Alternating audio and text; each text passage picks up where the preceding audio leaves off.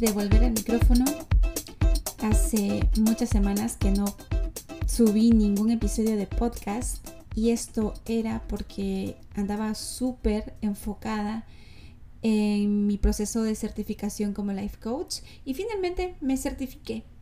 Ya soy life coach estoy súper feliz, mi diploma ya llegó, lo adoro, es una de las cosas que yo quise hacer hace mucho tiempo y finalmente lo he logrado con mucho esfuerzo.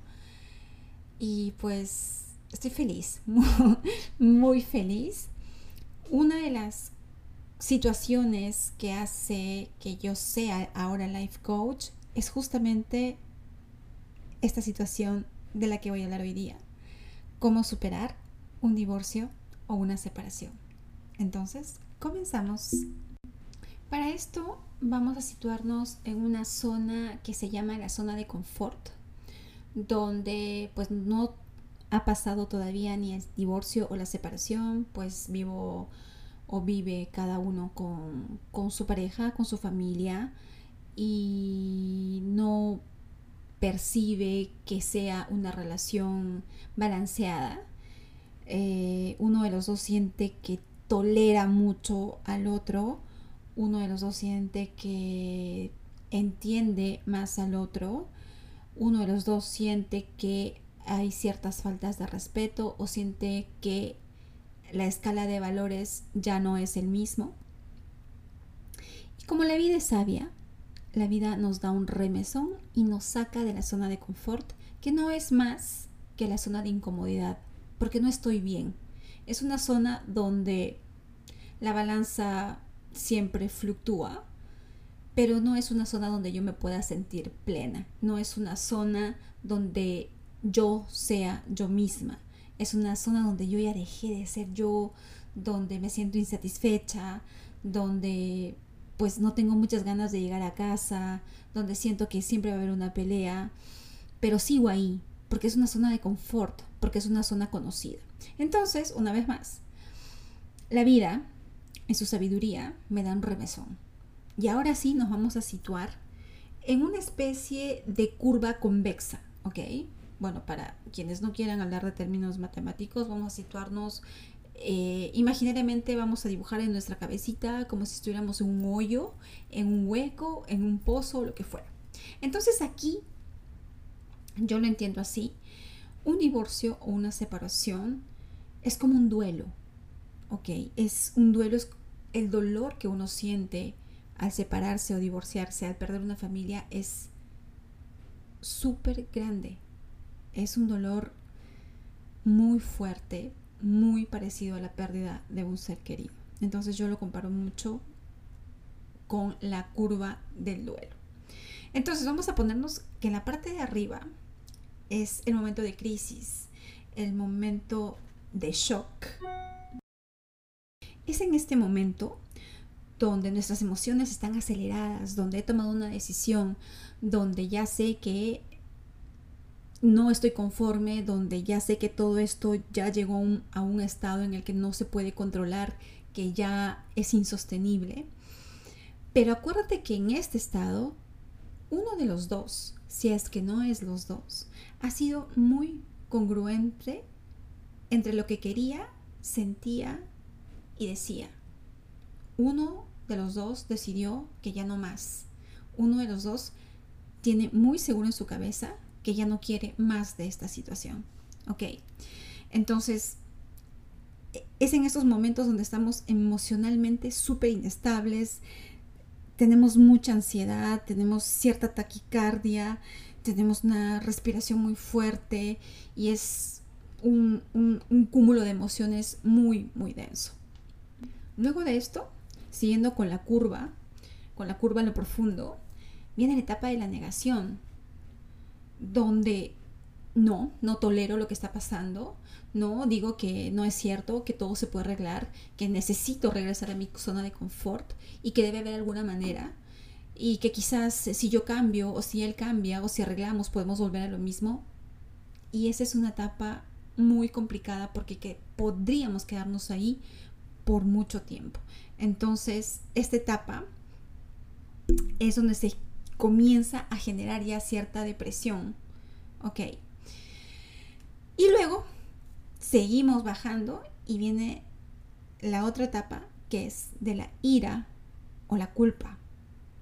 En esta etapa es donde responsabilizo al otro, o sea, por tu culpa, porque si tú hubieras sido más tolerante, porque si tú me hubieras respetado, porque si tú hubieras sido fiel, porque si tú, porque si tú, porque si tú. Entonces en este momento culpamos al otro de todo lo que ha pasado, quien quizás en gran medida puede que nos ayude. ¿Por qué? Porque cuando estábamos en la crisis o shock, incluso en la negación, estábamos en una vibración muy, muy bajita. Estábamos muy tristes, muy bloqueados, muy entumecidos. Estábamos en vibración cero, por decir. Ya cuando llegamos a la culpa o a la ira, subimos la vibración. O sea, ya no estamos en una vibración tan bajita, sino que hemos subido algo. Entonces quiere decir que por ahí la energía se va moviendo. Entonces, si vamos pasando a la etapa de la ira o de la culpa, la energía se va moviendo, estamos yendo hacia el fondo, está bien, porque hay que pasar todas las etapas, ¿ok? Entonces, en esta etapa que es de, la responsabilización a la otra persona, incluso puedo llegar a la victimización, porque él me hizo, porque él no hizo, ¿ok? Pero hay que tener mucho cuidado en esta etapa porque podemos llegar a la autoculpa, ¿ok? Y llegar a la autoculpa es un, es un, eh, es un estado mucho más perjudicial para nosotros mismos, porque ahí habla mucho de nuestra autoestima. Nos estamos identificando como seres defectuosos y podemos permanecer en esa etapa mucho tiempo, ¿ok? Entonces cuidado con la autoculpa. Siguiendo con la línea al hueco, llegamos a la etapa donde ya caí fondo, donde ya no hay más, no hay más, no hay más fondo que eso. Y es la etapa del dolor. Pero esta etapa es súper terapéutica, porque es justamente en esta etapa donde ocurre toda la magia. Entonces, si tienes que llorar, llora. Si tienes que sufrir, sufre. Llora y sufre todo lo que tengas que sufrir y llorar. Porque acuérdate que lo que resistes persiste y lo que aceptas te transforma. ¿Ok? Entonces llora, súfrelo, pero eso sí, transfórmalo. No puedes quedarte mucho tiempo en esta etapa. No puedes quedarte en esta etapa de desesperación, de ansiedad por el futuro, de depresión por los recuerdos. Es una etapa donde hay un cóctel de emociones muy, muy fuerte. ¿Ok? Entonces, sabiendo que esta etapa existe, pásala como tal. ¿Ok? Y ahora, en todas estas etapas que te condujeron hasta el dolor, que fue la crisis, la negación, la culpa, había un factor clave. Y este factor clave era la resistencia. Y una vez más, lo que resistes persiste y lo que aceptas te transforma. Aparte de haber resistencia, había un factor que no me gustaría decir que es un factor eh, malo, porque no lo es. Y hay un factor clave, que es el factor esperanza. Mientras pasamos la crisis, mientras pasamos la negación, mientras pasamos la culpa, incluso estando en el dolor, todavía tenemos esperanza. ¿Ok? ¿Qué es lo que va a pasar en esta etapa? Entonces, sabiendo que hay estos dos factores de resistencia y de esperanza, tendremos que transformarlo. Todo este dolor, toda esta energía que se está moviendo, todo este sufrimiento, toda esta victimización, todo este dolor, tenemos que transformarlo. Y como dije, esta es la parte donde ocurre la magia. ¿Por qué? Porque aquí en el dolor es donde toda la energía se está moviendo y es donde ya no hemos podido tocar más fondo y es porque donde más alejados de la zona de confort estamos. ¿Ok? Para esto podemos aplicar muchas, muchas herramientas. La primera, respiración de fuego. Esto va a ayudar a calmar mi ansiedad. ¿Ok? La segunda, tapping, que es una técnica que mezcla golpes en los puntos de acupresión más programación neurolingüística. Es una técnica súper, súper, súper efectiva. Luego viene la identificación de focos rojos. Entonces para esto yo me voy otra vez a la zona de confort y comienzo a ver desde otro panorama qué fue lo que hizo que toda esta relación se acabara. Entonces ahí comienzo a identificar, pues a veces decimos, no, es que esto pasó de un momento a otro, no sé qué pasó y de un momento a otro descubrí que me infiel, o otro, de un momento a otro me dijo que ya no me quería, o de un momento a otro nos dimos cuenta que no tenemos el mismo tipo de valores o lo que fuera. Pero sí hubieron cosas y situaciones que no pudiste identificar porque estabas en tu zona de confort. Pero ahora que ya estás en otra zona, claramente podrías identificarlas, ¿ok? Entonces esta sería la tercera técnica. La cuarta sería el perdón radical. Perdón radical no es más que una herramienta que va a permitir que nosotros mismos nos perdonemos a nosotros y que podamos perdonar a los demás. Perdonar no es ir, tocar la puerta a alguien y decirle, oye, te perdono. Perdonar no es llamar a alguien y decirle, te perdono. ¿Ok? Perdonar es volver a acordarte de todas esas cosas que te hicieron en algún momento mucho daño y ya no sentir nada, ni por la acción ni por la persona. ¿Ok? Entonces, esta sería la cuarta técnica.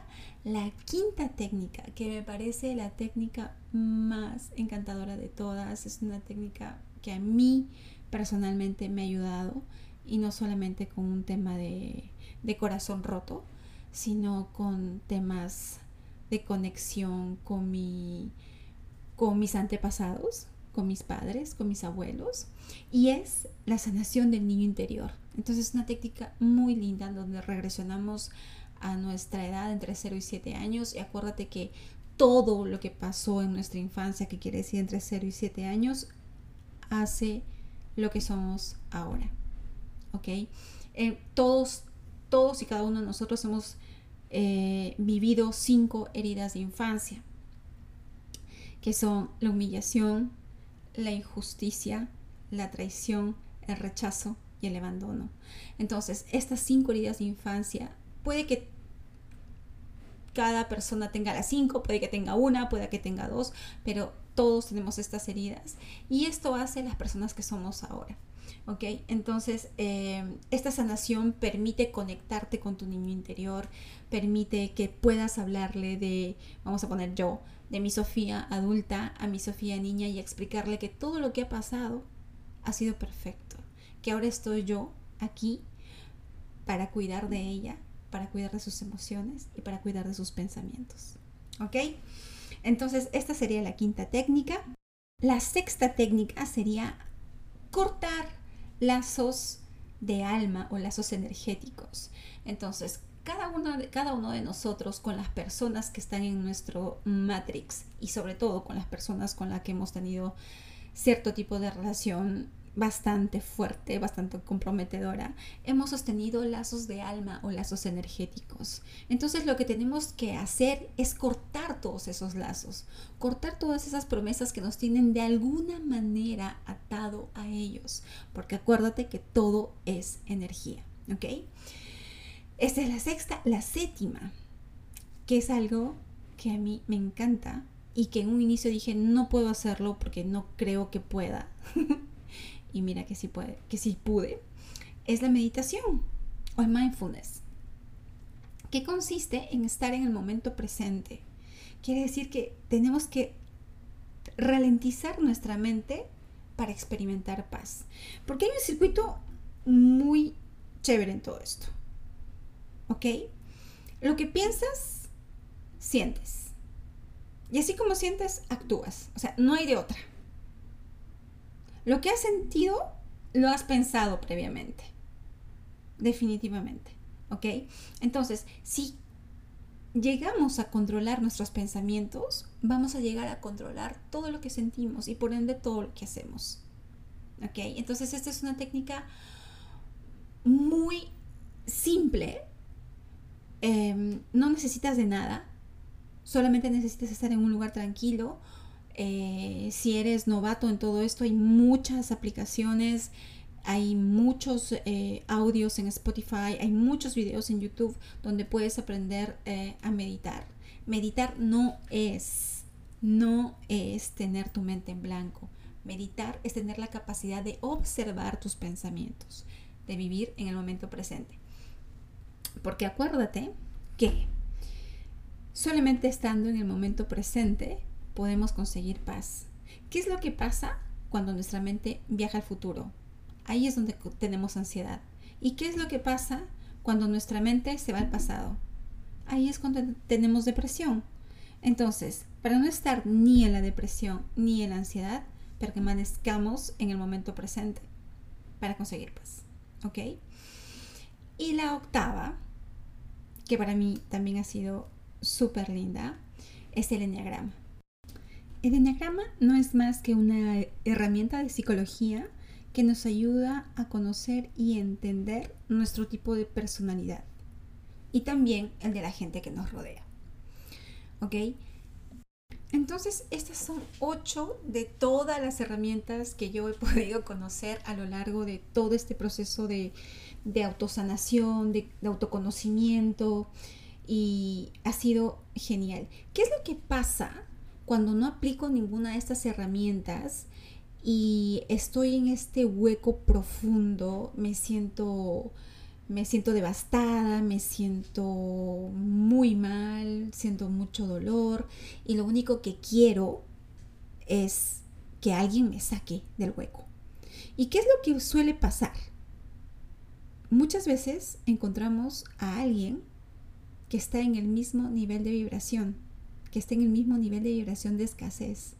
Y ya, pues me, voy con alguien, me salvó, tengo otro novio, tengo otra novia y ya no sufro más.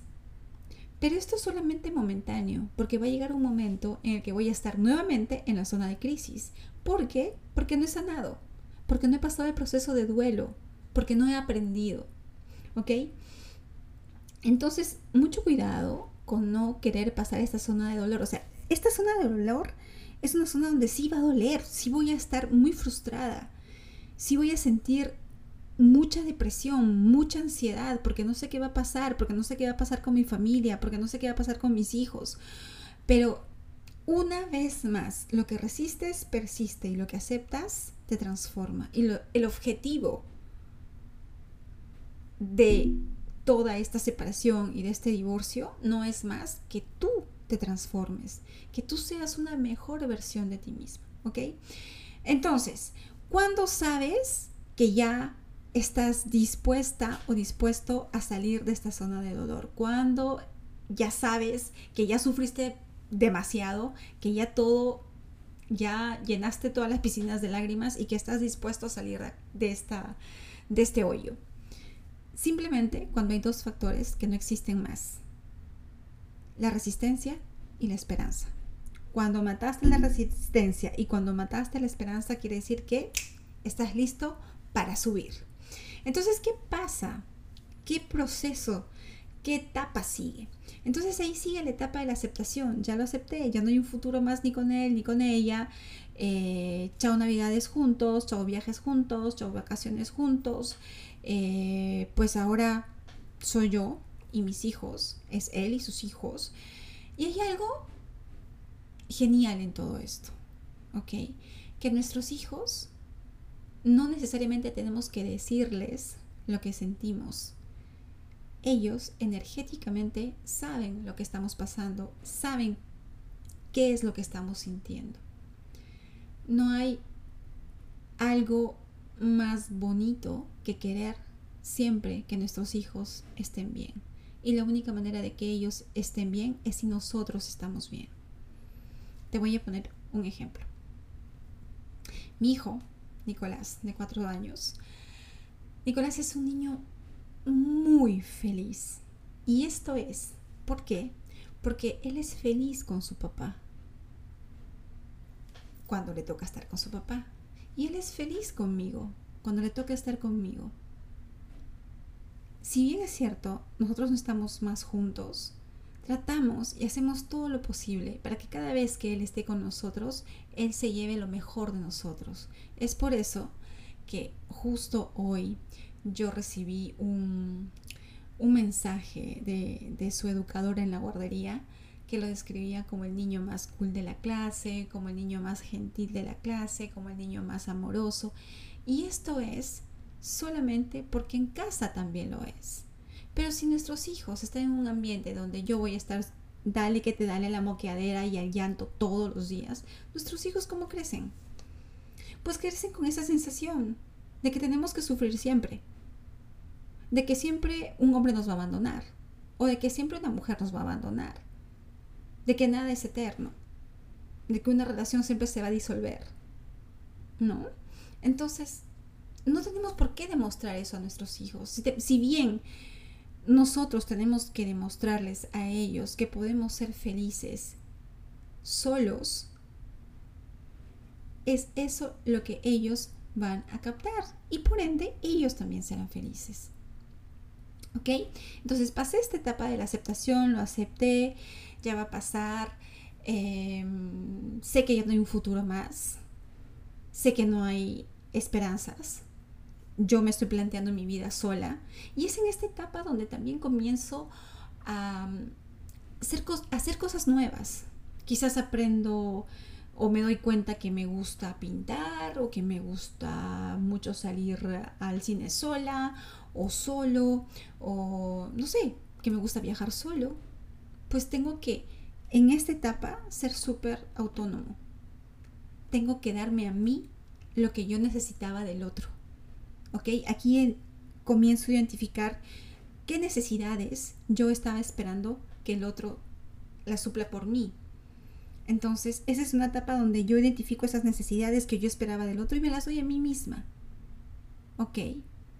Y puede ser necesidad afectiva, puede ser necesidad económica, pues este es el momento. Este es el momento para transformar mi vida. ¿ok? Luego de esto viene el aprendizaje. Ya que he hecho tanta terapia, ya que me conozco, ya que sé todas mis herramientas, ya que puedo controlar mis emociones, ya que me siento mejor, ahí aprendo y digo, ¿por qué pasé todas estas etapas? ¿Por qué pasé todo este proceso?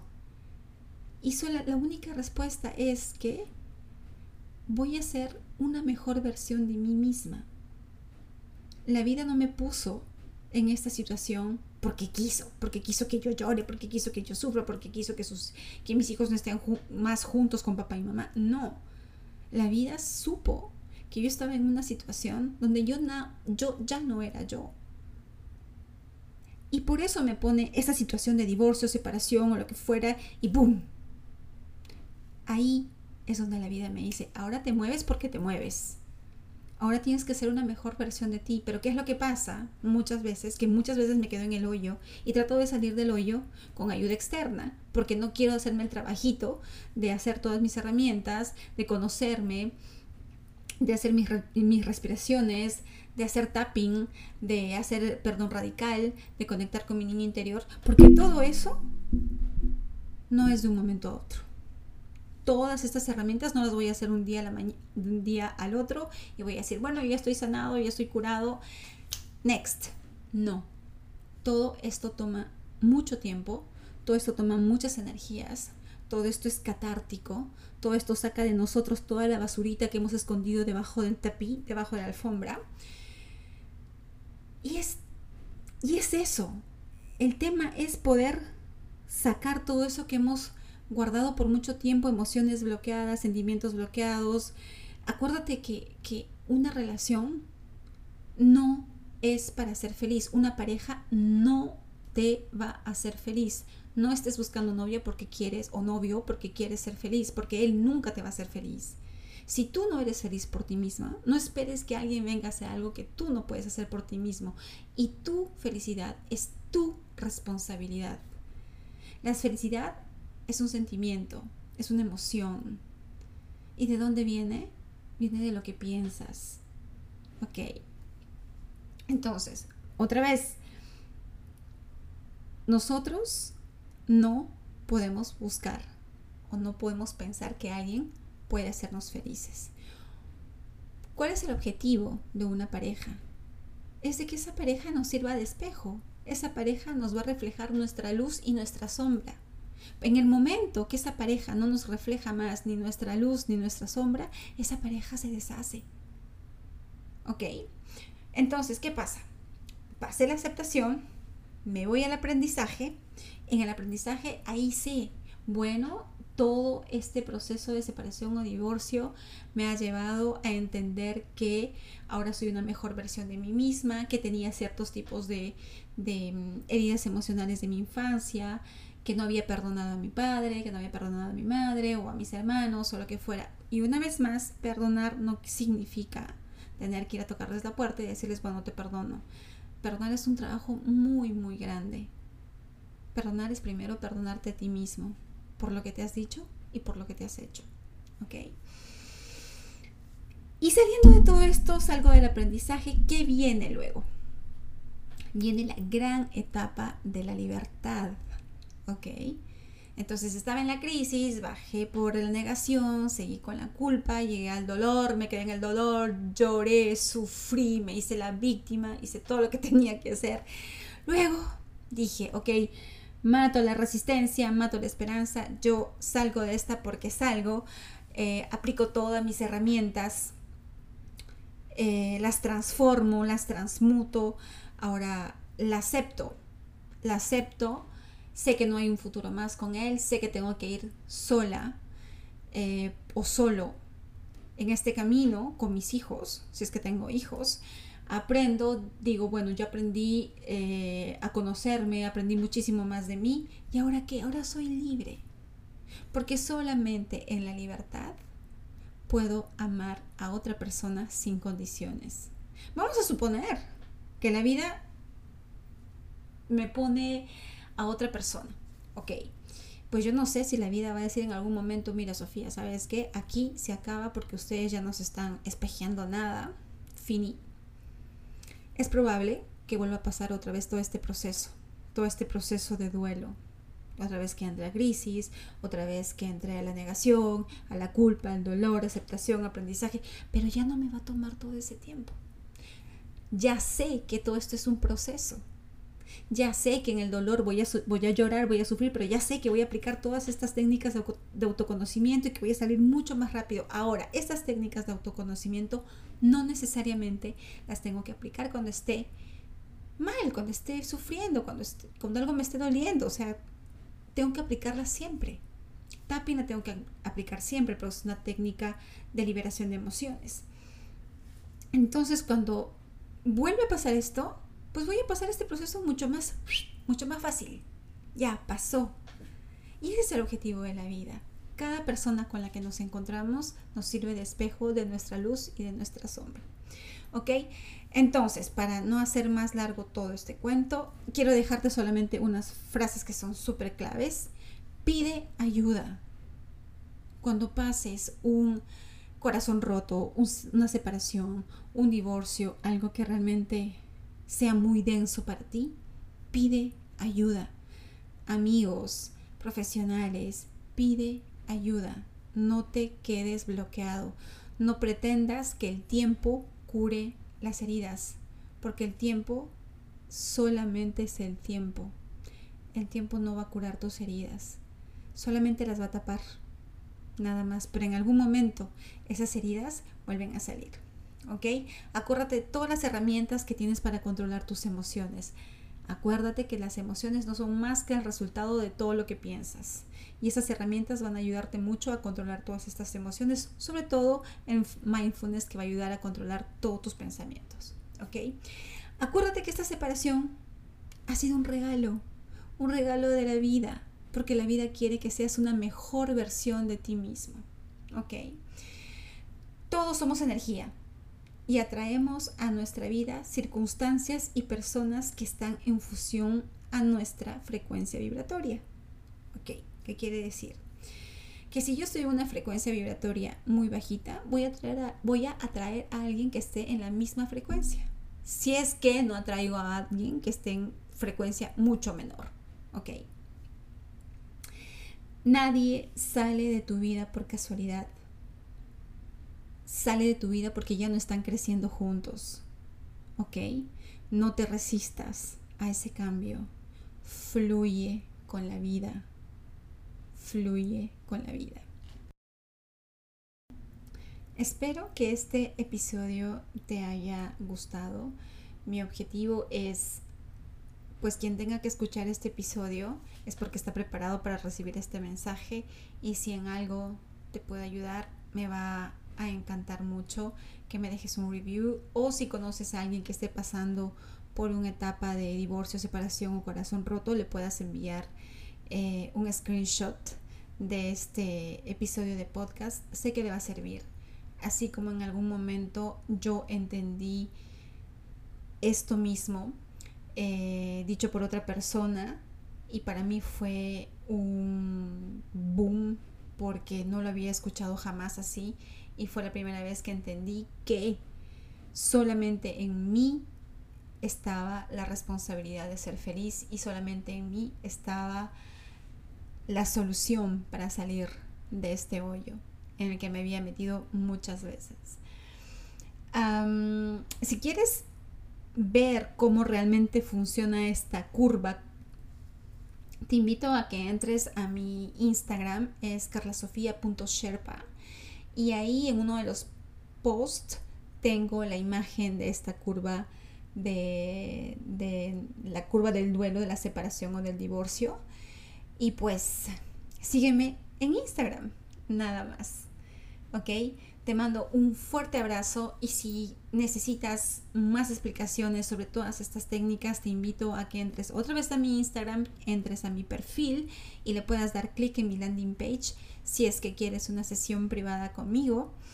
Eh, yo voy a estar encantada de la vida de poder ayudarte con todas estas técnicas que yo aprendí hace mucho tiempo y que me han ayudado a salir del hoyo. ¿Ok? Te mando un fuerte abrazo y hasta la próxima. Bye.